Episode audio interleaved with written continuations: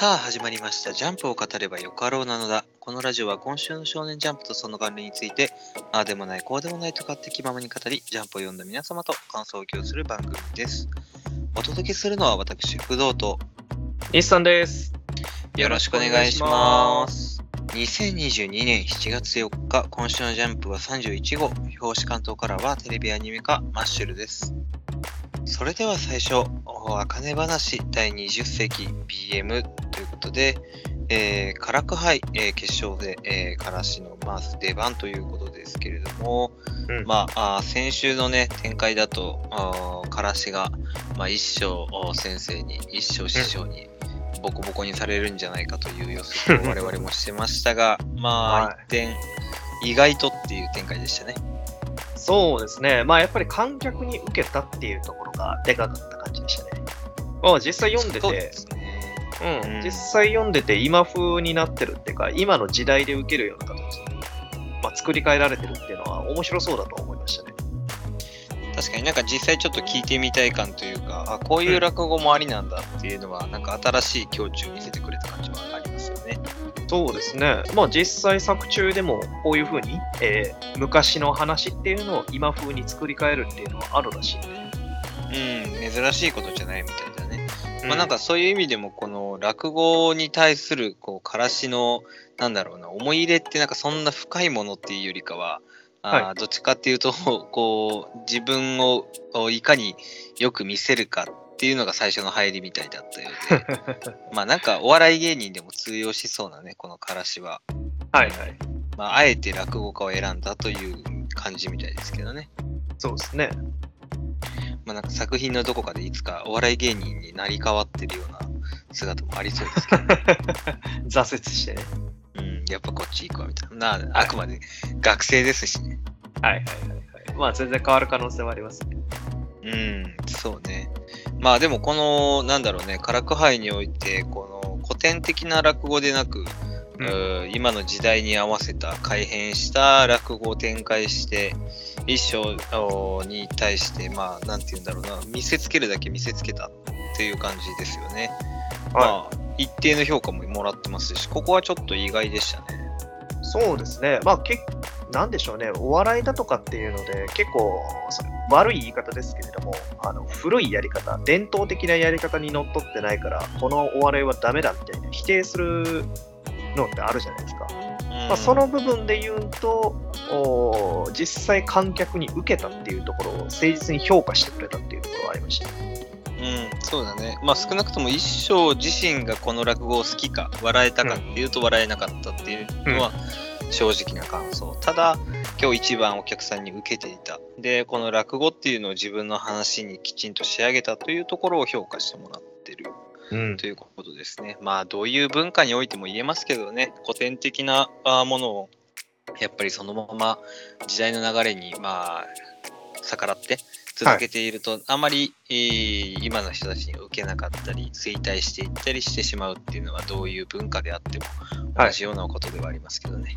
うん、まあ漫画だってそうですしね。そうですね。うんそう考えると漫画ってすごいよね。古典的なものって本当に残らないもんね。今の現代において。まあ、そうですね。漫画でもやっぱり絵柄が古いだとか、話が古いだとかっていうよく言われたりもしますので、まあ、こういうのは生き残らないケースっていうのは多いですよね。やっぱり、まあ、それがやっぱり、顕著に現れるのが、このジャンプでの掲載順位だったり、打ち切りだったりっていうのはね、はいはい特にありますけど、うんやっぱりこの時代のアンケートに残っていく、読者の心に残っていかないと、連載ができないっていうのは、ある意味これも厳しいえー生き残りバトルというか、まあ、文明の文化の淘汰というか、はいはい。あーね、そういうのも含めると、やっぱ漫画っていつだって最先端行ってるんだなって少し思いましたね。まあ、やっぱりクリエイティブなもんですからね、どっちにしろ新しいものを作っていかないと、今の読者に受けていかないっていうようなものはあるでしょうから、まあ、そういった時代がどんどん新しくなっていくっていうのは、あーこういった落語だろうが漫画だろうが一緒なんでしょうね。そうね。まあでも、からしの泣きっ面見たかったな。そうですね。もう予想では、そのどっちかっていうと一生一生の好み的に合ってるけれども、おまだまだその雑だとか、あ荒いだとかっていう風な部分でボコボコに叩かれるのかなっていうふうに僕は予想してたんですけど、まあ真逆でしたね、そうだね。これでも、コグマ2はあー日産の言う評価とは逆の予想をしてたみたいですね。そうですね。僕もどっちかっていうとこっちなのかなと思ったんですけど、この改作っていうことに対して古典的な落語を、まあ、あー自分なりにアレンジするっていうところに対して、ねうんえー評価しそうになかったと思ってたみたいですけど、うんはいはいまあこれがあくまでこう一生のなんだろうなリップサービスなのか、まあ、うん表をああ出してないだけなのか、はいっていうのはありますけどね、まあ、要するにこう仮面を剥がせなかったある意味、はい。そうですね。うんうんこの辺が結局見えなかったから、まあそこがまだわからない感じですね。そうですね。まあなんか、まだからしでは、あーリップサービスのその先にの評価に行けなかったのかな、っていう。のも一つ思ったりもしますけど、でも、どうなんだろうね。衣装のお言葉を見てると、うん、ちゃんと褒めてはくれてるので。うん、まあ、もしかしたら、あれなんかもしれないですね。あの、コグマ兄さんも言ってますけど、うまさは他の学生と大差ないって言ってるんで、一定のレベルまで達してないからそういうふうな評価をされたっていうふうな可能性もあるのかもしれないですね。うん、だとしたら顔をにやけさせてるからしがバカみたいじゃないですか。まあ、技術的なもんではなく、話作りのうまさっていうところがあくまで評価されたのかもしれないですね。うん、まあしかもあかねちゃんに改めてまた単価を切ってるあたりがね、まあこのからしらしさ、まあちょっとなんかこう、改めて、あ、そうや、学生やったな、みたいなところはもうなんか見えましたけどね。そうですね、うん。学生らしい、その、可愛さというか若さ。若さ。若さみたいなところね。はい。まあ創意工夫のね、古典じゃ俺に勝てねえっていうことなので、まああかねちゃんは当然創意工夫というか、あーまあそれを超えるうまさを、まあ、見せてくれないとね、カラク杯の優勝っていうのが見えないので。まあ、はい。ただちょっと、うーん、そうね、この後、コーラにひかるちゃんでしょ。はい。で、まあ、その後にあかねちゃんが続くわけで、まあ、からしがあー少し褒められたっていう展開を考えてしまうと、うんまあ、なんか、コーラギヒカルがあまりボコボコにされるイメージも湧かないというか、あうん。ーね、どういう、まあ、さあの、演出をするのか、どの話をやるのかっていうのも当然あるんですけどね。そうですね、まあ、それこそ出順が嫌嫌な出順になってて、えー、あかねちゃんの前の蓬莱ひかるがあの話をやるって言ってる、このあの話っていうのが、まあ、肝になってくるんでしょうけど、まあねこんな風に言うっていうことは、古典的な内容をやるかもしれないですね。まあ、もしかしたら10ゲームをやってくるっていう可能性も。うん、まあ嫌な出順だなって言ってるっていうことは、うんあかねちゃんがある程度古典的な話をするってことは、その前のあひかるちゃんはどっちかっていうと、改作に近いものになるのか、もしくは、うんなんかひかるちゃんのことだから、ジュゲームぶつけてきたりとか、それはないか。うん、いや、でもありえなくはないですよ。あの、あかねちゃんに対して全てで上に行くっていう風な意識を持ってましたから、まあ、その子を考えると、10ゲームでぶつけてくるっていう可能性もゼロではないと思います。ですかね。まあなんかそういう、あひかるちゃんらしいぶつかり合いでもちょっと自分の番が先だって分かってながらそれをやってるとしたら、だいぶやばいですけどね。だいぶせこいですけどね。いや、でも逆に、やっぱり、なんでしょう、前に出る方が後から評価とかあの採点されるわけじゃないですか。あの辺がこっちよりも上だなとかっていう風に、色眼鏡で見られることになりますから、逆にここは真っ向勝負仕掛けてるとも言えますよ。M1 でもそうか、後の方が受けるか。うん、後の方が評価されやすいですね。されやすいっちゃされまあ記憶に残りやすいからね、後の方がね。記憶で、に前のが、まあ、比較対象になるわけですからね。そうだね。まあ、そういう意味でも確かにね、ひかるちゃんの受験部ぶつかりもあるかもしれないし、まあ古典的なあ落語でいくのかもしれないし、まあ改作どうなんだろうね。まあ何せよでも一生の反応がどうなって、あかねちゃんがどう評価されるのか。あーうんなんか、ちょっとこう、あかねちゃんが一生にこう、すごくけなされそうなあー展開もあるのかななんて思うと。うんうんうんうんうん。そうですね。まあ、目に前からしで一生のその表情といいますか、仮面を剥がせなかったんであれば、多分ヒカルちゃんでも剥がせない可能性が高そうですからね。まあ本当に言うように、あかねちゃんがようやく一生の仮面を剥がすようなことをする展開っていうのはありそうですね。確かに。まあ、それもあり得るね。うんまあ、でも、うん、そうだね。そういう展開も面白そうではある。うんうんうんで、緊張感のある状況で、あかねちゃんの出番っていう感じか。はいはい。そうだね。それも面白そうですね。まあでも、本当にあれだね、連載順位がもう実質1位みたいなところまで、あかね話来ちゃって。はいはいはい。そうですね。今週のマッシュルはアニメ化で、まあ、関東からですしね。そう、まあメディア化のね、情報だったんであれなんですけど、うんまあ呪術とワンピースがないとはいえ、うんうんあかね話、ちょっとアンケート出しすぎましたね。ちょっと他まさかヒロアカより。他のところに回してあげなきゃみたいなね、えー感じにもなってきますけど。まあまあ、でも、喜ばしいことですね。もう、あかね話という地位をね、ある程度お枠を抑えてるうん感じですね。完全に上位に入ってきてますから、まあうんここは期待し高いですね。そうですね、期待したいですしね。まあ、しかももう20話ということでね、早いもんで、はい、このあかね話、どんどん盛り上がりがね、この辛くはい本戦、えー上がっていっているということで、えー引き続き、えーひかるちゃんとあかねちゃんのの話というところを楽しみにしていきたいなと思います。はい。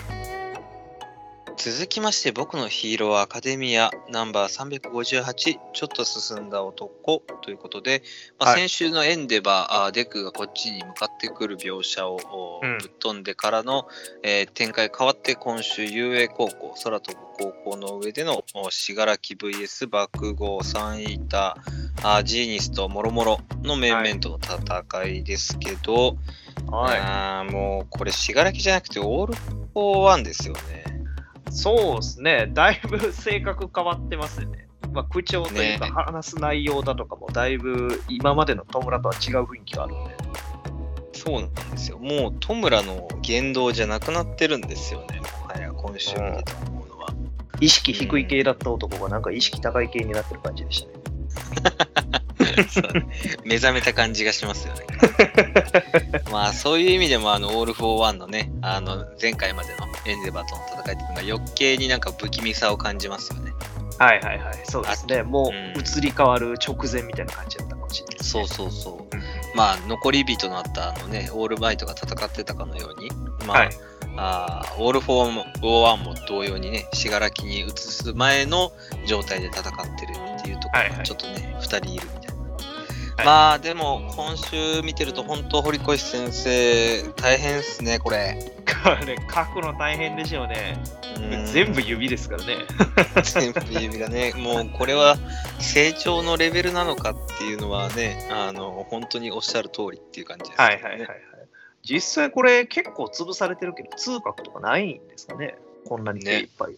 指とか毛怪我したら結構痛いですかね 逆向けだけでも痛いのに。そうそうそう。神経集中してるから。そんなんやったらもう爆豪にどんだけ爆発されてるか。そうこの手がね。うん、まあでもなんかこうチーム戦1対他ではあるんですけど、はい。まあ、爆豪もねチームワークを意識して、えー本体を狙うべく、あ今週はねあーとてもかっこいい見どころもあってねえー本当。にこの面制圧重装機動ストレイフパンツァーですかえー名前がかっこいいですね。完全にもうなんかアーマードコアしかとこが出てこないこういうの見るとはいはい。見たことありますよ。まあ、ガンダムだったり、アーマードコアだったり、人それぞれでしょうけどね、これを見て何か連想できる。かっこいいですね。男はみんなこういうの好きだからね。そうですね。こういうう、んまあ、機械だとかアイテムだとか使っていくっていうのは、いい見せ方ですけど、そうそうそう。この断層から出る銃弾のね、あーところとかだったり、まあ、こういう機械が飛び出て、えーそれがこう凄まじい破壊力を持って、うんうん本体潰すぞ全員でっていうところのこの爆豪のセリフなんかも含めてねかっこいいですね。そうですね。まあ、それ言うと、その次のページで、これ多分、かっちゃんの、まあ、思ってることなんですかね。めちゃくちゃなんか大人びましたね。大人になったね丸くなったね。まあなんか本当ヒロアカの漫画って、まあ、デクの成長もそうなんだけど、爆豪の物語でもあるよね、本当ね。うん、かなりフォーカスされてますから、まあ、その辺、まあ、ダブル主人公とまで言うと大げさかもしれないですけども、みんながみんな主人公とも言えるぐらい、結構フォーカスしてくれてるのはいいですね。そうね。なんか1話目、数話目ぐらいまでみんな嫌いだった爆豪をどんどんみんな好きになっていくもんね。うーん、そうですね。うん。やっぱりまあ、改心してきちんと男らしいところを見せてね。まあ、あの、はいはいデクにきちんと謝ったところのシーンなんかもそうですし、まあ、ええ今週のね、あーそういう自分の、なんだろうな、これまでの、うん抱えてた部分も全部飲み込んで、はいえー進んでいくんだっていう自分のね、その考えも、とてもいいですね、爆豪はね、見てて。そうですね。まあ、唯一のデメリットは名前がダサいってことぐらいでしょうか。ジーニストにね、あの、2回も名前呼ばれてますけど、やっぱり1回目は名前がダサすぎて呼ば呼びたくなかったのかな。ダイナマなんていう風な訳し方もされてますけど。大バック殺し、ダイナマイト。ね、そうえね、名前、ヒーロー名だけはちょっとね、残念ですけどね。まあでもやっぱり、こう、オーワオール・フォー・ワンか。オール・フォー・ワンのこの考え方、あーっていうところはちょっと死柄木とは違って、まあ自分の支配下の下でのお平等な世界を作ろうとしてる。あーうんまあこういう考え方はね、誰にも理解はされないですけど。まあ、そうですね。なんかあれですね、うあの、割とよくあるラスボス的な思考になってきましたね。ね、割とね、こう、なんだろうね、あの、RPG でよく戦うタイプの、そうそうそうそうそうそう。私が支配することでこの世の平和を作るみたいな。平和なことはいいことじゃないかみたいなね。んそうそうそうそうそう。まあ、その下に転がる、じゃあ、屍はどうすんだみたいなね。とかそうそうそうありますけど結局恐怖による支配じゃないかみたいなものとかでそう味方側に倒される展開ですね。うん。まあでも、分かるなって思う部分は大きすぎる際は不理解を生む。で、不理解は恐れと排斥を生む。うんまあ、こういうところは世の中にもある、良くない負のスパイラルみたいなところもあって、はいまあはいはい。それに対する、うんこの爆豪の回答がまた今週はね、風穴開けてくれたなっていう感じでいいんですけどね。うんうんうんいいですねそういうのも飲み込んだと。うんうん、男気ですね。男気ですね。まあ、またこの決め台詞ですね。指金玉野郎に増えましたね。はい。えー、顔筋だけじゃなくて指筋が出てきました。まあ、指要素が増えたからね。顔金玉か指金玉か。だからあっちのエンデバー戦ってる方が顔金玉で、こっちが指金玉ってことですね。そういうことですね。区別がつくようになりましたね。なりましたね。はい、ありがたいです。爆豪のおかげで 呼びやすい名前ができました。えー、指筋やろうということで。はい。まあでも、ヒロアカ来週はお休みなんですけど、このお休みのページのハウザーインパクトクラスター。はい。まあ、これが新境地クラスターがどこまで通用するのかっていうのは、まあ、かっちゃん自身も言ってましたけど、どこまで、えー通用するかっていうのが今後の戦いの肝になってきそうですからね。そうだね。この最終決戦において、割と爆豪の中での必殺技になっている。まあ、このハウザーインパクトの進化系ですよね。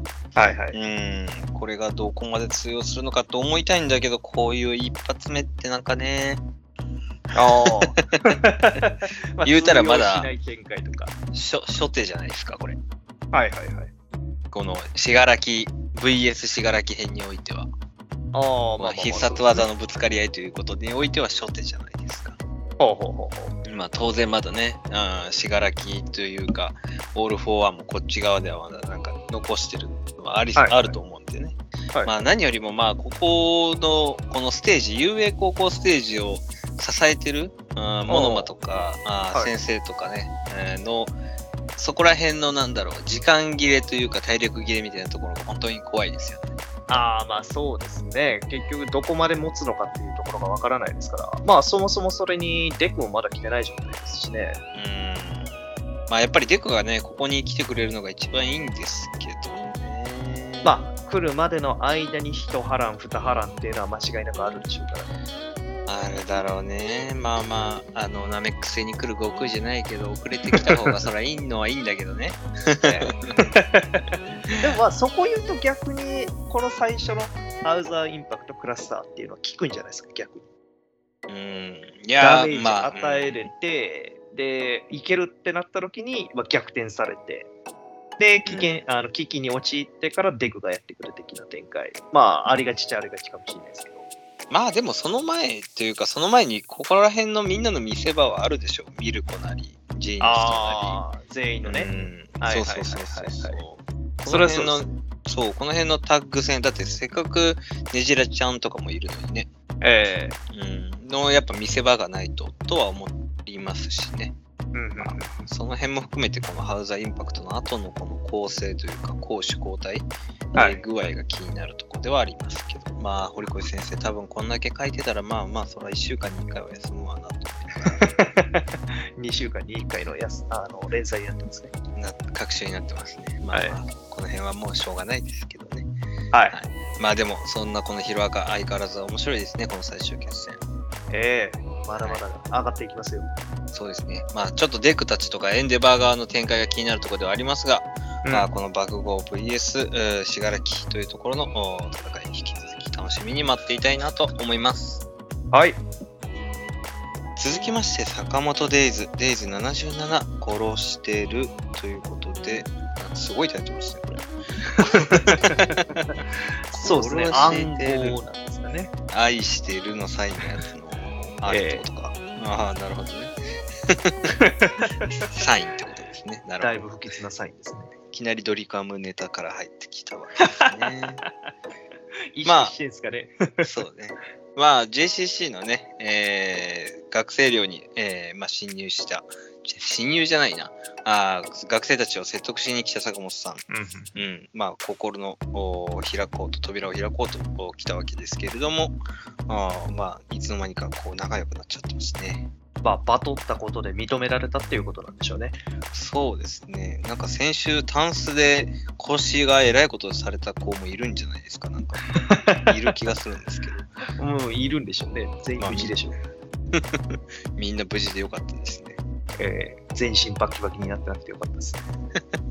まあ、この辺なんかこう、なんだろう、強い人間に従順なところは学生らしさというか、可愛さがありますね。まあ、一回認めてしまえ、認めてしまえば従順になるというんですかね。後輩ムーブになるっていうところは学生らしいですね。そういうことみたいですね。で、まあ、また、この学生らがなんで、えー JCC の学生寮でスラーのマークを大事にしてか、張り紙をしたりしてるのかっていうのが、はいまあ、今週ね、ちゃんと分かったわけなんですけど、ええ目を輝かせて言ってますね。今、殺し屋界で一番熱いんですよ、スラーは。ってね。そうですね。なんか思想が分かりましたね、こいつら。わかりましたね。まあなんかもう、なんだろうな、芸能人だったり、有名な人だったり、はい。なんだろう、こうカリスマ的存在を崇めるような、この輝きで、目の輝きで語ってますけれど、やっぱりこの世界実力すべてじゃないですか、憧れますよって、殺練側のね、あの教育機関にいる連中が言うなよって思うんですけど、そうですね。殺練ダサすぎるでしょっていうふうに言われてますから。でもまあ、ねけここの部分について結局その強さだけじゃなくて、その殺練の問題点っていうものも問題提起してるっていうところ。まあ、うんこの辺が実際どこまで事実なのか、もしくは嘘なのかっていうふうなところがあるのかもしれないですけど、まあ学生側には殺練はあんまり好かれてないみたいですね。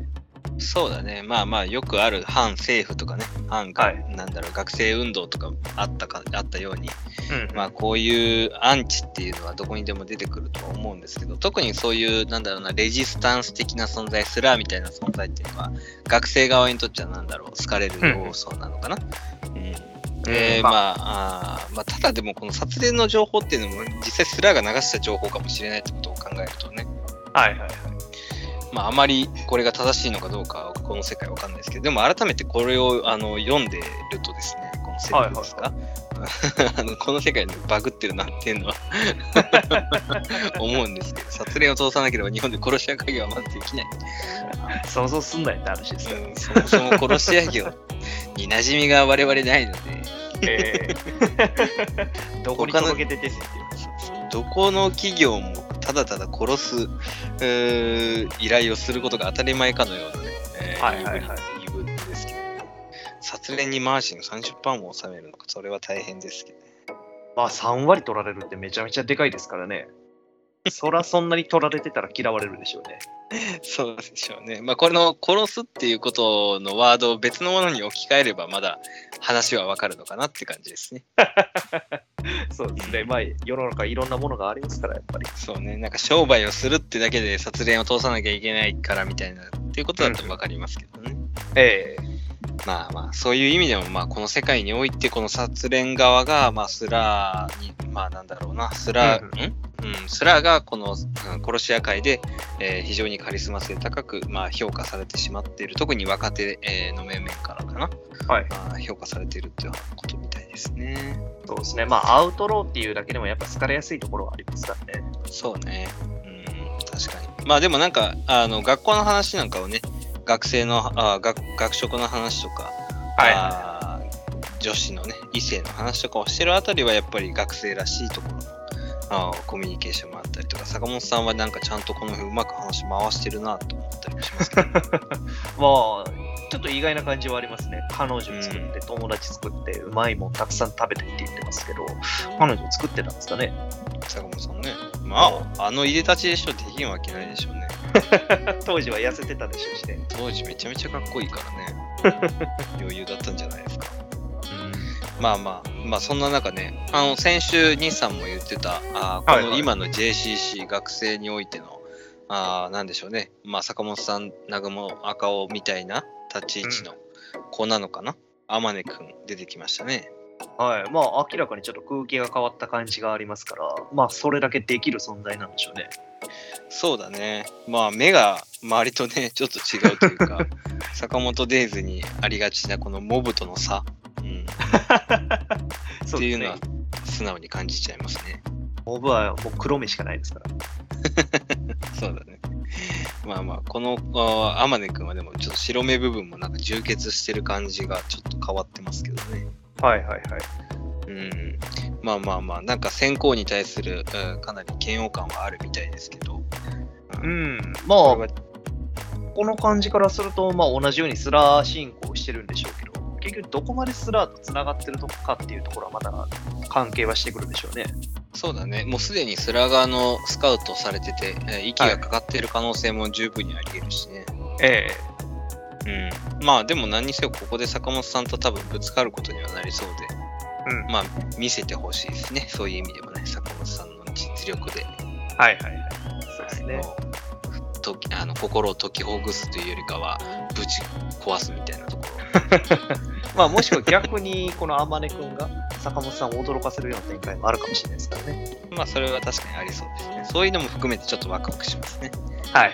はい。まあ一方で京都にスラーの情報を追いかけてい、くオーダーの面々なわけですけれども、やっぱりまあなんかオーダーのね、えーこの面々が出てくるだけでも楽しいですね。獅子場あーナグモ、うんまあ、ちょっと今週大さりちゃんはかわいそうですけどね もう2コマしか出てきてないですからね。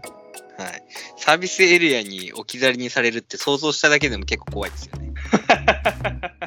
まあ、あの、友達の車とかであればね、まだ呼び戻せば来てくれますけど、バスとかで置いていかれたらもう終わりですからね。あの、夜行バスとかの休憩時間でも俺このまま トイレに入ってて置いてかれたらどうしようみたいなのって結構なんかね、想像しただけでもゾッとするときありましたけど、あります、あります。無意味に急いじゃったりとかね。そうそう、無意味に。まあまあ、そんななんか3人のね、ドライブ姿もちょっと見たいなと思いきや、やはりただでは済まないこのお高速道路。うんうんうんうん。はい。なんか前のデリカから 狙撃されるという大変な事態ですね。そうですね。まあ、これも保険復活してフルカバーされてると。全損しても自己負担0円っていうのがすごいですね。まあ、壊される前提ってことでしょうね。銃撃される前提の 殺し屋レンタカーというわけですね。はい。これも略すと殺練ということで。こっちもそうですね。すごいですね。殺し屋レンタカーっていう、まず家業が成り立つっていうのがね、殺し屋専門のレンタカーということで。そういうことですね。まあ、それだけレンタル料金高いでしょうね。まあボンドカーみたいなのもあるのかな。はいはい。そう考えたら普通に防弾仕様にした方がいいんじゃないのと思いますね。ね完全に銃弾通ってますもんね。まあまあまあ、獅子場とお南雲がこんなんでやられるわけもなく、うん。まあ、このお相変わらず南雲のねあー戦い方というよりか、まあ、乗り込み方からの瞬殺、はいかっこいいですねこういう見せ方、やっぱりいいですね。なんか、すごく映画チックな見せ方っていうのかな。はい敵側のカメラあ視点からあ気づいたら席に乗り込んでて、うん。スルッと入ってきて、はい、次のコマでは全員死んでますみたいなね。はいはいはいはい。まあ、ここまであっさり倒してますが、まあ、結局こいつらはスラーの方の陣営なんでしょうね。そうでしょうね。京都側の、お情報を追わせないためのスラーの追っ手だとは思うんですけどね。雇われた側。うん。まあ、よく見たら首のところになんかバッテンついてます。ああ、ついてますね。あの、うんみんなついてる。全員ついてるのかな？全員ついててますね。タグみたいなものが。そうだね。まあそういう意味ではスラーの信仰者みたいなところもあるのかもしれないあですね。まあ、このタグの付け方ちょっといいですね。おしゃれかもしれないですよ。ワンポイ。うん。あとちょっと記憶が、あの、忘れてたら恐縮なんですけど、四つ村さんが言うんだ、間違いねえっていうのを言ってるので、まあ、スラー側に四つ村さんいたかな、津村さん。うん、記憶にないですね。ないですよね。うんなんで、まあ、また新キャラが出てくるのか、幹部的な立ち位置なのかね、スラー側のね。はいはいはい。まあ、まだ来んのかいって言ってるところの中にいるんかもしれないですね。四つ村さん。うん、そうですね。まあまあ、どうせこんなモブキャラたちの襲撃だけで終わるわけもないでしょうから、うんあーまあ、次のお話ではあースラー側の幹部とのぶつかり合いなんかもありそうですしね。はいはい。まあ、個人的には早く金栗とのぶつかり合いとかも見てほしいみたいです。オーダーとね。オーダー同士のぶつかり合いっていうのはいいですね。うん。まあ、そんなところで、えー今後、お坂本さんだけじゃなくて、オーダーのね、えー戦いなんかも見ていけるというところは、えー結構楽しみなところもあって、はい。このスラー編、まだまだ続きそうというところで、引き続き楽しみにしていきたいなと思います。はい。続きまして、ドクターストーン読み切りということで、まあ、テはいラフォーミングですね。まあ、3はい月に連載が、あー完結、無事完結して、えーまあ、千空たちのね、まあ、その後の話っていうことで先週うん話を聞いてたんですが、まあ、まさかこんな濃厚な1話になるとは思わなかったですね。そうですね。本当にミニ本編みたいなことをしてましたからね。うん。いや、改めて、そう、一からそう改めてね、描いてくれて、なんかもうまるで一本の作品というか、一章を読んだぐらいの、はいあー重厚さで、っていうか、もっと続き書けんじゃんっていう。てか、書いてくれよって思っちゃいますよね。そうですね。まあ、続きやるのか、まあ、別のスピンオフじゃないですけど、そういう書き方とかしてくれやっていう思うぐらいいけますよね、ね全然。面白いしね。ほんとね。連載もっと見たいよね。えーもうこれ、しょっぱな入った時いきなりえーってなりましたからね。この大海原に放り出されてる状態でテラフォーミングや、うん何言ってんねんこいつやっていうぐらいですからね。ねこっちもこう結構最初戸惑ったよね。こう、はいはい。はいなんだろうね、外伝というかスピンオフというか、あの後ええ。タイムマシンを作る過程をやるんだろうなとは思ってたりもしたんだけど、まさかいきなりこう海上文明をあこれから作り上げていきますみたいな はい展開になるとはあ全く思いもよらなかったですからね。ええまあ、本当に一番最初から海の中で裸一貫で飛び出した状態からあー船を作っていって、えーまあ、文明といいますかそういったものを作っていくっていうところですけどなんかゲームでこういうのありましたよね。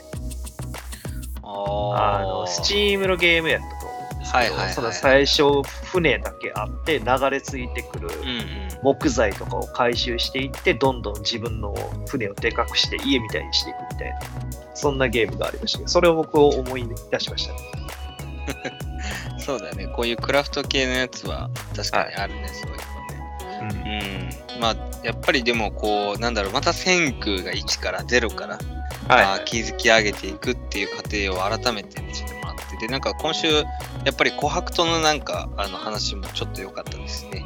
ああ、はいはいはい。まあなんだか、そうそう、熟年夫婦みたいな、この二人の物語。そうですね。まあ、なんだかんだ、お互いにそれなりの関係性にはなってる感じはありますけどね。そうだね。なんかちょっと進展あったのかなって思わせ、なんか匂わせてる感もありますよね。この、あの、最初に千空が琥珀を助けたとき。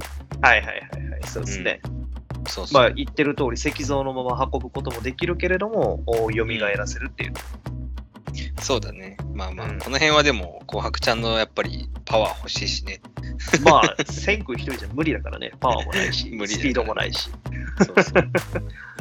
まずはこの紅白の、なんだろう、体力と筋力が必要というところですね。えまあ、絵柄的にはあと可愛さが必要だしね。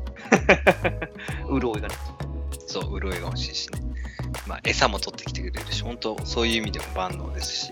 まあ、はいこの本はドクターストーンの改めてこう読んでて面白いのは、一つ一つ、一人一人がこうパズルのピースみたいになってて、ん。うん、やっぱりこれがこうどんどんこう組み合わさっていくうとどんどんどんどん話が回っていくというかはい、はい、そうですね。そう技術が高まっていくところがやっぱり見てて爽快ですし面白いし論理的だしっていうところですね。まあ、そこ言うと最後に復活させられた弦だけがあんまり役に立ってないですね。まあゲン、まあ、ゲンはどっちかっていうとリアクションリアクション側だったからねええリアクション、まあ、喋り要因だったり、交渉要因だったりそうこしましたけど。そうそう交渉とリアクション要因だったから、はいあー今回のこの文明海上文明においてゲンがいたら多分ちょっとねあまり、うん、最初から必要かって言われたらそうでもないかもしれないですね。そうです。最初に復活させるのがゲンだったら詰んでた可能性ありますね。うん、そうなんですよ。相変わらずこのスイカのこのちょっと大人っぽくなったという大人っぽくでもないけどやっぱりスイカのイメージはやっぱりあの小さいままなんですよね相変わらずね久々に見るとなんかああそういえばこっちだったこっちだったっていう感じがする わかります、わかります。うんまだまだスイ本当にスイカかぶってたっていうのがイメージが強いですかそうそうそうそっちのイメージの方がまだ強いんですよねら。うん。まあでもなんか久々に見れてやっぱり楽しいですねこのスイカとみんなの会話とかもねはいはい。やっぱ可愛いですしね。うん、スイカのうんちを貯めて、えー、硫酸を作った その過程なんかもね、はいえースイカのうんちではないですからね。スイカのうんちじゃない。あ、ですか？ら。そうでした、そうでした。スイカのうんち、スイカのうんちでもいいんじゃないかと思思いますけどね。はい。うん。貨幣価値が出てきそうですけど、それ貨幣価値。か売るところに売れば、うん。売るところには貨幣ができますよ。貨幣が どんなロードマップや？取引が発生します。取引発生しそうね。まあでもなんかこう、ゼノもさ、今回出てきてくれて、ああ、そうそう。でゼロとスターに。そうそうそう、千空が多分消え去って、墜落して、連絡取れなくなって1ヶ月とか数ヶ月かな、うんうんうん。あー周りの人間に責められ続けながらも探し続けてる描写はいはいはい。この辺も、まあ、ゼノはちゃんと千空を信じてっていうところが見て取れていいですね。まあ、千空という男を知らない人間はって言いますけど、普通に考えて絶対無理ですからね。まあ、普通はね。どう考えても生きてるわけがねえっていう、まあ、まともな考えですからね。うん。まあ、そう。それはこういう反応になりますわ。でも、周りの人間もさ、この周りの研究者たち、うん。誰のおかげで今ここに立ってられると思っとんねんまあそうですねですけどね。う。うんん、まあ、それこそその救助が不可能だとしても、千空をそのまま海のお木図にしてしまうっていう、まあ、その意識っていうのはちょっとどうやねんっていうような感じですけどね。まあねまあまあ、その創作に莫大な費用と資材がつぎ込まれるという問題点はあるんでしょうけどね。はい。まあでもなんかこのおゼノの優しさというか、千空を信じる気持ちみたいなのが、なんか見れて、垣間見れて、それも良かったですね。そうですね。うん。はい。まあ、そして、えーやっぱりね、このドクターストーン、ラストはこう、なんで、なんて言うんだろう、尻すぼみで終わらないとこがさすがですね。ああ、そうですね。風呂敷広げてそう、広敷広げて終わらせてくれるところ。これはやっぱりドクターストーンならではというか、さすが。はいはい。あーじゃあ来週から連載お願いしますって言いたくなりますね。そうですね。結局タイムマシーン出来上がるまでにめちゃくちゃ時間かかりそうやから、やってよって感じですね。これだからタイムマシーンの前に、あの、テラフォーミングするって言いたいんですよね、これ。そうですね。結局タイムマシン作りの素材じゃ地球、素材が地球だけじゃ足らへんっていうふうに言ってますから、うんテラフォーミングを一回仲介する必要があるわけですよ。宇宙都市か。なるほどね。できんじゃんって。まあ、できるんでしょうね。ロードマップ、ロードマップがあればできるんでしょうよ。ロ結局、ロードマップさえあれば何でもできるんですよ。そういうことですよね。ロードマップでできできればできるんですよね。まあまあ、でも本当に千空と、まあ、ゼノたち、他のメンバーがいればね、あのはいはい。これができるっていうのは、これまでの漫画でも示してきた通り、はい。えーまあ、科学監修クラレさんがついていれば問題ないんでしょ そうですね。パチンコ監修もしてるクララさんがいれば。う。それは事実の方でね。まあ、あーそんなね、えーこの千空たちのタイムマシーンの前の宇宙都市の建設、はい。まあ、どこかでまたなんか見れたらいいですね。読み切りかなんか、アニメでもなんでもいいですしね。えー、またスピンオフなのか読み切りなのかやってほしいところなんで、楽しみにしてます。期待してます。そうですね。またこのジャンプでドクターストーンが読めたらななんて思いますけど、まあ、まずはね、来週のアニメなんかも期待して、えはい。えーこのドクターストーン、引き続き楽しみにしていきたいなと思います。ー、はい。続きまして、ルリドラゴン第4話、スタバ怖いということで、えー新連載4話目、えー角が生えてしまったハーフドラゴンのルリちゃんの、はい JK 物語なわけですけれども、まあ今週はもうまとめると、スタバに行って JK 活動をして終わると。そうですね。もう JK してますね。文字。JK をする1話ですね。まあまあ、ゆるーく、なんだろうね、箸休め的に見れるこの作品。まあ、はいはい。ゆかちゃん以外の友達ができたというところは、るりちゃんよかったねというところですね。そうですね。まだ名前もちゃんと覚えてないくらいの関係性みたいですから。そうだね。しかも吉岡くんは割と話しかけてきてくれるというね。はいえーこれは今後吉岡くん話が何かあるんじゃないかなって思っちゃいますけどね。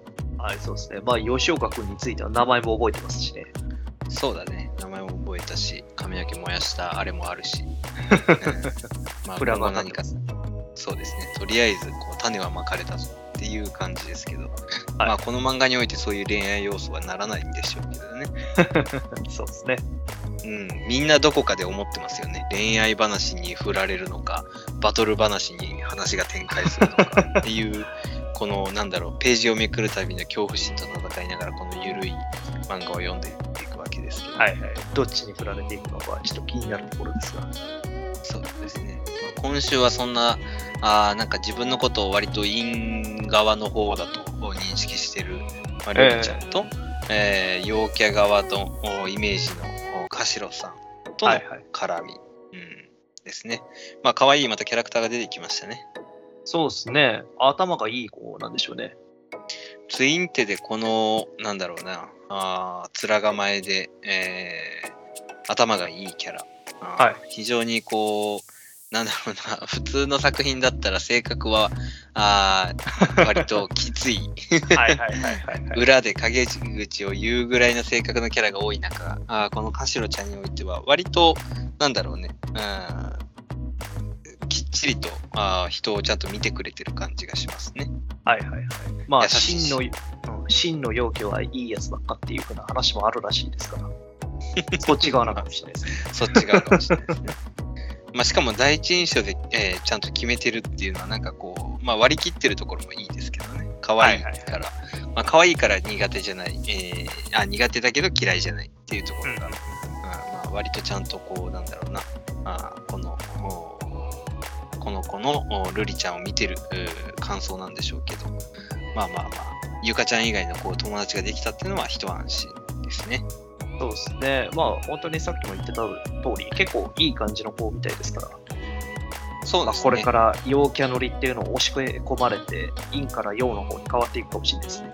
本当だよ。そうなった時には、ゆかちゃんとのこう、なんか確執みたいなのが生まれると思うと、距離ができて。っていうのは多分、おっさんの余計なお世話なんでしょうけどね。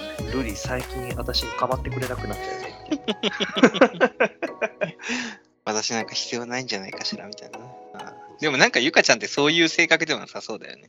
ああ、まあまあまあ、そうですね。うん。こっちはこっちで一人で楽しんでそうな感じはありますね。そうそう、行ってきなって言ってくれるようなところは、なんかこう、ちょっと、普通の高校生だったら、ちょっとこう、嫉妬心、ジェラシーみたいなところもね、あると思うんですけどね。そうですね。この年頃だったら仲のいい友達を取られたみたいなね。そうだね。で、人生においてのスタバ初体験っていうのは、やっぱりみんな苦い思い出の方が多いっていうのはみんな一緒なわけですね。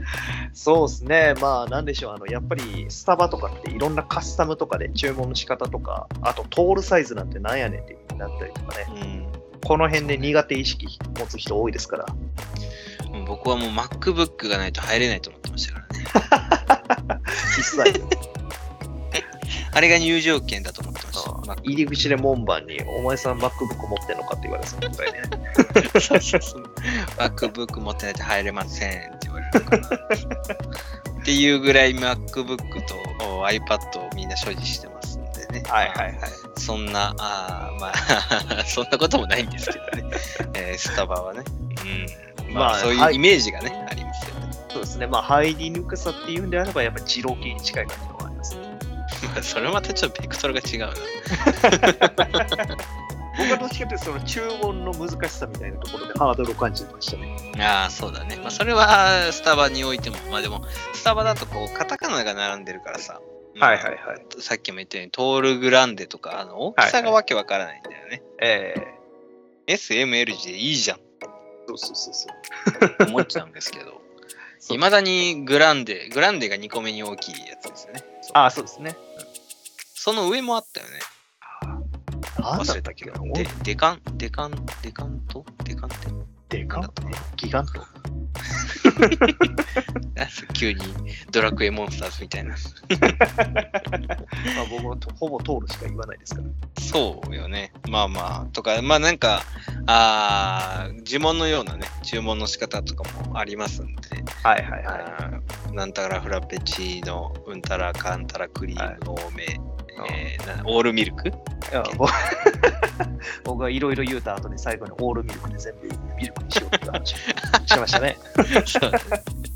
いろいろ頼むけど、結局オールミルクで牛乳になるっていう。ね、意味のわからない、えースタバの注文の仕方とか、まあ皆さん気になるところがあったら、ぜひね、スタバの 頼み方を検索してもらったらあると思うんですけど、え。はい。まあそんなね、こうスタバってみんないろいろな思いがあって、でもなんか美味しいからね、行っちゃったり、友達と行くと楽しいからね、えはい。えー通っちゃうみたいなところはあるのはみんな一緒で、まあこのね、ルリちゃんにおいても、友達と一緒に、えースタバを体験できたっていうのはすごくね、JK してますね。はい、まあそうそう。で、しかもなんか、あーこの、なんだろうね、新しい友達、ミクラさんとか、ああ、宮下さん。うん、もうできたんだけど、ななんだろうね、全然こう、あ違いがわからない。これ、確かに2人ともツインテだし。うん。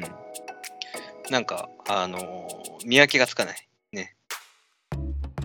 あ、いや、これ宮下さんはポニテか。えーっと、宮下さんが、そう、ポニテかなうん、はいはいはいはいはい。そうだね。まあ、なんかちょっと黒髪同じ制服で、この写真の角度だけだとちょっと分かりにくいですね。まあ、結局、モブですね。いや、うん、モブかな。モブかな。い。いや、今後どういう展開があるのかなと思って、このまあまあまあ、そうですね。もしかしたらこの2人にもフォーカスされている可能性もあります。そうだね。もうなんか、うんそれぞれなんか、うさ耳とか猫耳とかつけてくれてもしないと、ちょっと違いが分からなくなってきました。まあ、その辺考えると、比較的そのキャラ付けっていうので、色みたいなものをそんなに対応してない印象がありますね。そうだね。まあ、うんそういう意味では、なんか、ゆかちゃんの白髪というか、白髪が割と目立ちますね。なあまあ、何色なのかはあれですけ茶ど、髪か金髪かなんですかね。まあ、キャラ立てがきちんとされてるということで、はいはいはい。まあ、このルリドラゴンね、えーまた次の JK 活動というのがどういうものなのか、まあ、何か癒されるようなまた展開であればと思いますけど、は引き続きルリドラゴンをね、まあはい、楽しみにしていきたいなと思います。はい。続きまして、青の箱、シャープ59、してないですよ。ということで、まあ、先週練習試合で、えーうんライバルである遊作に勝った大輝くんで、それをねぎらうう千夏先輩という展開で、まあ、続いてその体育館裏での2人の様子からというとこですが、が、今週は勝ちましたね、はい中でね。はい。あー、まずそこ？え、センターカラーの方じゃなくて？あ、センターカラーの方。まあまあ、確かにね、えーこれは、えあの、ホームの描写は、チャンス先輩も前ありましたしね。ーえーそうですね。うんどっか寄ってこって言ってくれる。何言ってんだお前に言ってねえよ。え？俺じゃなかったうん。日産には言ってないと思う、これ。残念ながら。そうねあなたじゃないですよ。はい。まあ、そんなね、えーひなちゃんの今週は、あなんだろうな、夢の中であー決まりましたね。はいはいはい。まああーなんだろうね。まあ、夢の中だから別にあれなんですけどね。はいあのひなちゃんのお意思でも何でもないし、はい大気の妄想ではあるんですけど、まあまあ、とりあえずは序盤の千夏先輩と大気のね、えー描写からですね、まあ素直になんかかっこよかったって言ってくれる千夏先輩もまたいいですね。はいはいはいはい。まあそうですね。まあ、それ好きな人にかっこよかったって言われたらさ、テンション上がりますよ。そうだね。で、またその開始で大輝がこう素直に、いやいや、これもちゃん先輩のおかげもありますよって言えるところがまたこういう、このね、えーはいはいはい大輝の、なんだろう、株をまた上げておりますな。そうですね。なんかあのよくあるドギマギした感じじゃなくて、爽やかな返しをしてきましたね。ね、スマートにいい男っぷりを出してますね。はいはいはい。うん。まあ部活で必死に頑張ってる先輩の姿を見たりして、自分も見習って、えー今日勝てましたよっていうことで、なんだろうね、この二人のこのいい雰囲気はね、またね。うんなんか爽やか恋愛空間が繰り広げられてますね。そうですね。この2人だけの空間っていうのがうまくここに、えー作られてますね。まあ、ただ、あの、一方で文化祭の、うん、話で、えーキスの話が出てきましたね。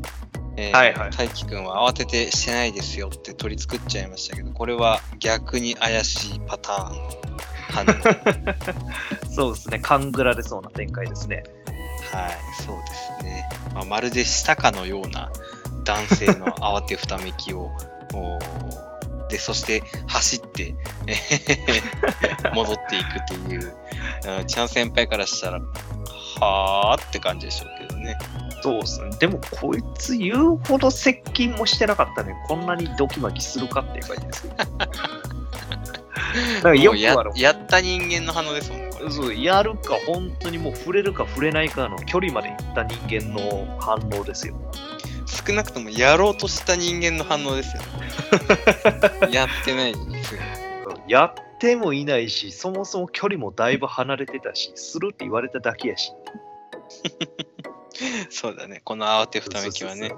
はい。まあまあまあ、あの、大輝からすると、まあ未遂ではあれ、まあはい少し、要するにちょっと自分の中でも、こう、罪悪感なり背徳感が出るぐらいには、ちょっと悩,、ん悩んだというか、あったのか、葛藤があったのかもしれませんね。そうですね。なんかはいその時は全然動揺もしてなさそうな感じではありましたけど、うん。やっぱまあ、しこりといいますかかあの心に刻み込まれてたんでしょうね。そうでしょうね。まあ、あの光景が、ひなちゃんのあの可愛さが、あーいかに、えー大輝の心の中に刻まれたかというところがね、はいはい。まあ、それを感じ取ったこのチャンス先輩のあー次のなんだろうね攻撃が怖いですね。あいつ何かしたかっていう感じの。そうだね。何しよひなお前何したっていう感じ、うん。そんな怖さも感じますし、一方で羽生先輩も怖さを感じますね。う。ああ、そうですね。まあ、割とどうでもいい感じはあったんですけど。ダメです。バドミントン要素もちゃんと話に入れとかないと。ああ、そうですね。はいまさか、ゆうさくんに負けてたというところが意外でしたね。これは羽生先輩かなり荒れるんじゃないですか。ああ、まあ、もしかしたら、これでインハイ落ちなんていうこともあり得るかもしれないですね。大気に打って帰られるかもしれませんね。そうそんな、そんなことになってしまった計に羽生先輩とあの彼女さんもちょっとまた関係がみたいな怖さもありますしね。はいはいはいはい。まあまあ、そんなね、えーバドミントン要素は置いといて、はい。夢の話ですか？はい。はい。まあ、猪俣大輝くんのね、夢の中では、あーインターハイも優勝して、うんうん。ゆうさくんからも、おー君の完全勝利だと言ってもらって、ちゃん先輩に見たこともないポカリの大きさのあペットボトルを出され このポカリの形珍しいですよね。今、丸いですもんね。今丸いですね。この長方形っていうんですかね。うん。これ四角いタイプのやつで今ないですからね。なんかサイズもでかいんで3リットルぐらいありそうです。本当に、まあ、夢の中から大きくなってるのかな。っていうか も優う。そう。そうだね。ほぼ優勝商品だね。もうこれだけポカリ見せられると、タイアップ決定してんだろうなって思っちゃ CM とかでやりそうですね。う。まあ、あるでしょうね。青の箱とポカリの世界観合ってますからね。完全にうん、ぴったりですよ。うん。まあまあ、CM になっても、いつ流れてきてもおおかしくないですね、これはね。はい。はい。まあ、そんなあーちゃん先輩が、せっかくお祝いのチューをしてくれよという瞬間、はい、出てきましたね、ひなちゃん。はい、CM 値。ありがとうございました。キス顔見れましたよ。まあ、これは、つまりですよ。うん。まあ、大気の心の中に、まあ、ボディーブローのように、えーこれまで行ってきたひなちゃんの攻撃がいかに刻まれてるか。えー、じわじわと聞いてたわけですよ。大気の深層心理の中にね、もうひなちゃんはいるんですよ。うんうんうん。まあ、本当に思ったよりも、ここ数週、ひなちゃんの存在感っていうのがだいぶ強くなってますね。あのそうです。ね。大気の中で。これが、まあ、要するに、千夏先輩のとこに行こうとした大輝がひなちゃんに呼び止められて、はいキスをしてエンドするという展開が漫画内においても本編として展開される可能性が出てくるわけですね。そうですね。最終的には、あー千奈先輩に行かずにひなちゃんとくっつくなんていう展開があるのかもしれないですね。そこを暗示してる夢かもしれないですね。まあ、再夢というやつですね。えはい。まあまあ、あーこの作品において、まあこの作品、本当にあれだね、千夏先輩とこのひなちゃんのお2対1で展開されていくっていうのはもう変わらないのかな、改めてね。えまあそうですね。当初はなんか他のヒロイン出てくるのかなみたいな想像もしてましたけど、そんな様子全くないですからね。そうね。まあむしろこの三角関係というか、この3人の中の方が、うんもうどんどん深めていってもらった方が面白くもあるかもしれないですね。ポットでよりね。そうですね。まあ昔のハーレム漫画とかに比べてこういう風な少数でえー繰り広げていくっていう方が、まあ爽やかな終わりにもなりそうですし、良さそうですね。うん、まあ展開的には難しいと思う。話の作り方的にはね、当然難しいとは思うんだけど、はい、見てる側にとっては安心はできます。そうですね。どっちだっていう方がね。うんで、負けヒロインに一喜一憂するようなこともないですし、そうだね。俺この子が好きなんだけど、もう負けヒロインムーブしてるわ、みたいなこととかね、ないですけど。そうだね。まあちょっとひなひなちゃんはね、あの、以前まではもうダメかっていうような展開も多かったですけど、えーなんか巻き返してるように感じられるのは多分手のひらで踊らされてるんでしょうね、これ。いえ、僕らの草の根運動が効いてきてるんじゃないですか。何の影響力がねん。俺らが勝手に、俺らが勝手にギャーギャー言うてるだけの話で、わかんないですよ。聞いてくれてるかもしれないですからね。清き一票が聞いてきたかなおは願いします。清き一票お願いしますって活動が、駅前でビラ配った回があったかな、配ってた。ビラ配ってた。何卒この世にひなワングランプリを開催する。ひなワングランプリ。はい、一票お願いします。何とぞ何とぞと。そうね。まあまあ、こういうところが、まあ、このね、えーどっちだ、どっちを応援するっていうところが、この青の箱の魅力なんでね。はい。まあ、この夢の続きに、本当に誰と見せてくれるのか、あー引き続き、この青の箱、次は文化祭ということで、楽しみにしていきたいなと思います。はい。それでは続きまして、ジャンププラスよりダンダダン。第62話、家を建て直したいと63話、学生生活。ということで、まあ先週、オカルンがね、えータバボうん。ターボババアとお努力の末、えーまあある程度強くなって、えーうん。邪視をね、なんとか抑え込んで、週1の決闘を条件に、まあ今後出てきて人を殺そうとしないというようなね、条件付きで、はいえーまあお祓いというわけではないんですが、まあなんとか抑制ができた状況が作れたと。で、そうですね。まあ一方で、えーぶっ壊されまくったあー聖子ちゃんの家含めてどうしようというのが、まあ今週からの展開ですね。はい。まあ、とりあえず最初は特級呪物の保管がされたということで。そうね。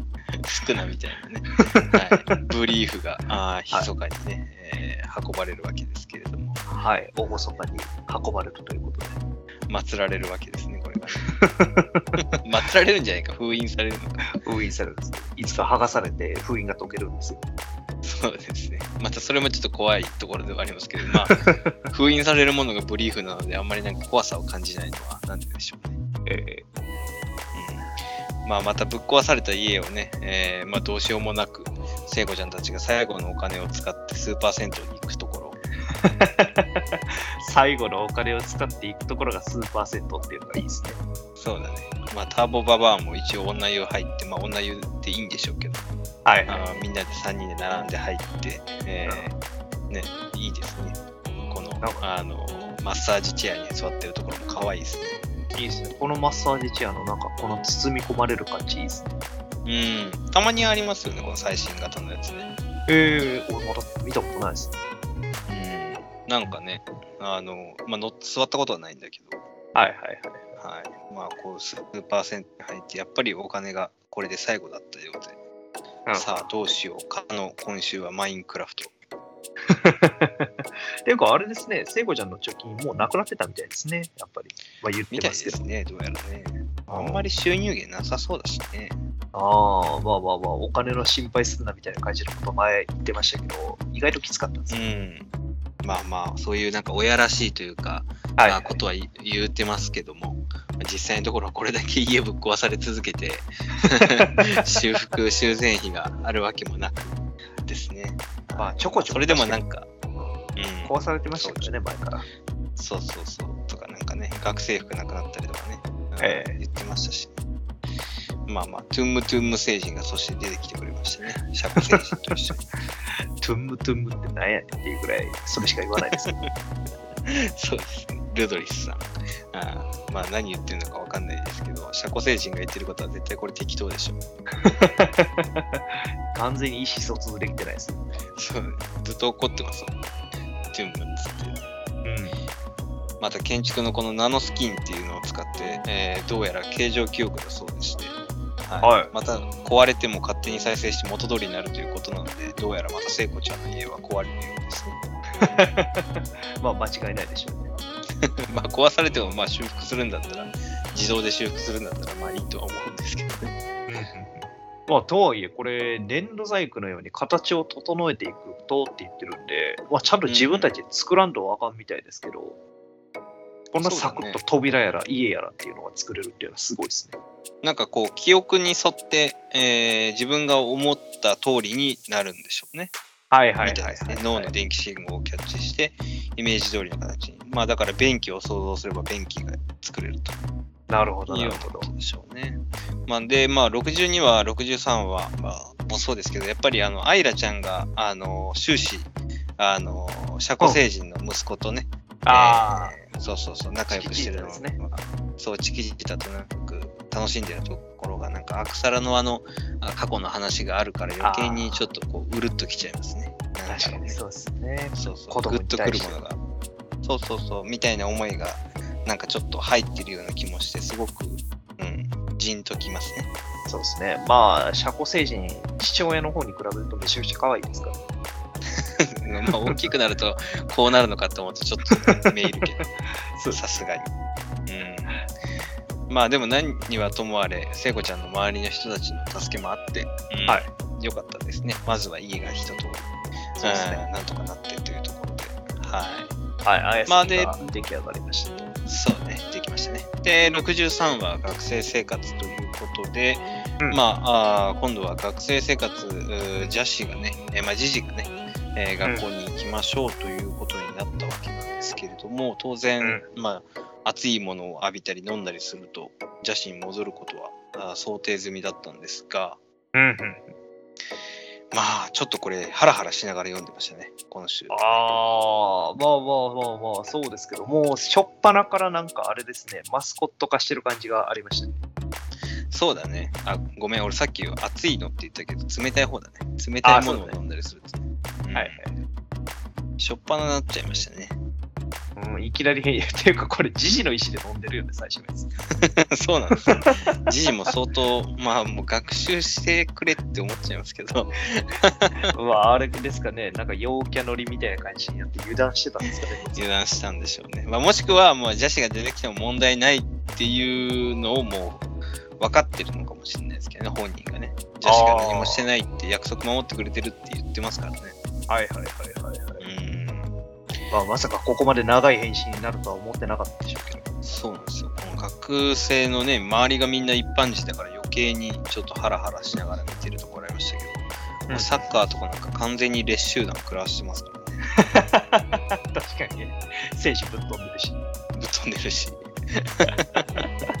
誘白の世界観でやりましうん。このわしのじゃーからの何がじゃーもまたテンポいいですけどね。面白いです。た。もう本当にマスコット化しちゃった感じがあって、さっきのうまいやつ、早く飲ませろじゃんとか、言い方がいいですね。そうね。もうなんか、あジジというよりかはジャシーのね、このキャラクターがある程度確立されて、うんうん。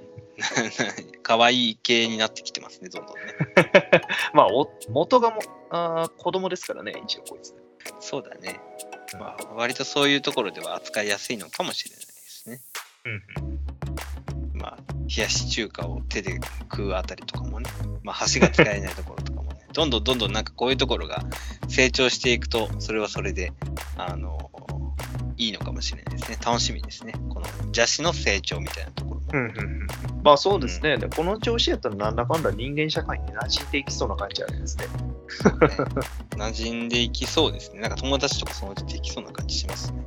えで、まあ、さらっと流されてますけど、あのこのクラスの先生は、なんかおかしいですね。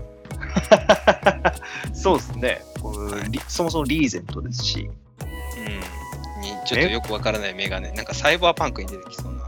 そうですね、まあ、もしくはし強制用のやつとかですかね、よくそういや、そんなんないでしょ。ぶっ飛んでますね。さらっと流されてますけど。えまあ、相変わらずダンダダンの世界観というのは、なんかつかめないけど、それが面白さでもあるんですけどね。えはいはい。まあ、そして、えーちょっと忘れてましたね。片玉でしたね、まだね。金玉ありますね。そうっすよ。なんだかんだオカルまだ聞いても片方しかないですから。そうでした。この物語、ダンダダンにおいての大事なところは、金玉奪還でしたね。オカルも気にしてなかったんでしょうね、ずっと。ねえ、まあ、多分あんまり何もなかったんでしょうね、問題が。まあ、片方あれば一応機能はしますかで、まあ、しかも団地の幽霊として、この金の玉、あー浮遊金玉が噂になってるということで、ら。うんまあ、次は団地に住む音量、音霊系かということで、まあ、またこれはちょっと次の、まあ、バトルなのかわかんないですけど、楽しみですね。うんうんうんそうですね。まあ、それこそ、本当に邪視も仲間になって戦闘する展開とかが出てくるかもしれないですね。そうだね。うん。この今、金玉を誰が保有してるというか、誰が見てるというか、はいはいはい。いうところがちょっと気になりますね。なんか餌なような気もしてね。オカルンたちを呼び寄せるためのね。はいはいはいはい。そうですね。まあ、また宇宙人系とかの方になる可能性もありますし、それこそずっと放置されてる祈祷家の問題もありますからね。そうだね。まあ、あれはどの道出てくるでしょうしね。地底人ね。うん。ん。祈祷家に化けてた地底人の話もね。はいまあ、オカルンたちに恨みも持ってますからね。当然どっかで出てくるでしょう。そうですね。まあそんなところで、えーまあ引き続きこのダンダダン、次の展開、えー次の金玉奪還というところ、楽しみにしていきたいなと思います。はい。はい。まで今週の週刊少年ジャンプナンバー31位が経ってきました。まあ、次週は僕とロボコが表紙関東から連載2周年、早いですね。もう2周年で。アニメ化決定で勢いもいいですね。えはい。で、すごいスマホも大反響御礼センターカラーというらしくて、ー そうですね。僕もなんか最初侮ってたんですけど、意外と読んでみるとちょっと癖になる感じがあります。そうですね。あの、スルメ漫画というか、はい。あーみたいなところですね。まあまあ、今の展開的にもね、結構全一郎編が、ちょっと面白くはありますね、確かにね。はい。うん、気になるところでもあります。はい。で、まあ、来週は呪術廻戦もおあるので、まあ、はかりの生死、えー勝つのか負けるのかといったところが非常に気になる。もう呪術廻戦だから気が抜けないですしね、この辺ね。そうですね。まあやっぱうんりクライマックスの方に進んでますから、いい展開が多いです。で、まあ、個人的には金話もやっぱりね、えーはい。気になるところだし、はい。まあ、あその他、もろもろ含めて、まだちょっとね、えーじあ、そうか、ヒロアカもワンピースもお休みっていうところ、ちょっと悲しいですけどね。まあまあ、しょうがないですね、このあたりは。はい。まあ、そんな次週もまたあー楽しく語っていきたいなと思います。えー我々ジャッパを語ればよかろうなどだ、Twitter、YouTube やってますので、えー作品に対する感想、コメント、おこのラジオに対する我々に対しての質問など何でもうんいいのでいただけたら、あー大変喜びます。し、お願いしますします。はい。はい。それでは、あー次週またお会いしたいと思います。今週お届けしたのは私、不動とリスさんでした。ありがとうございました。ありがとうございました。バイバイ。バイバイ。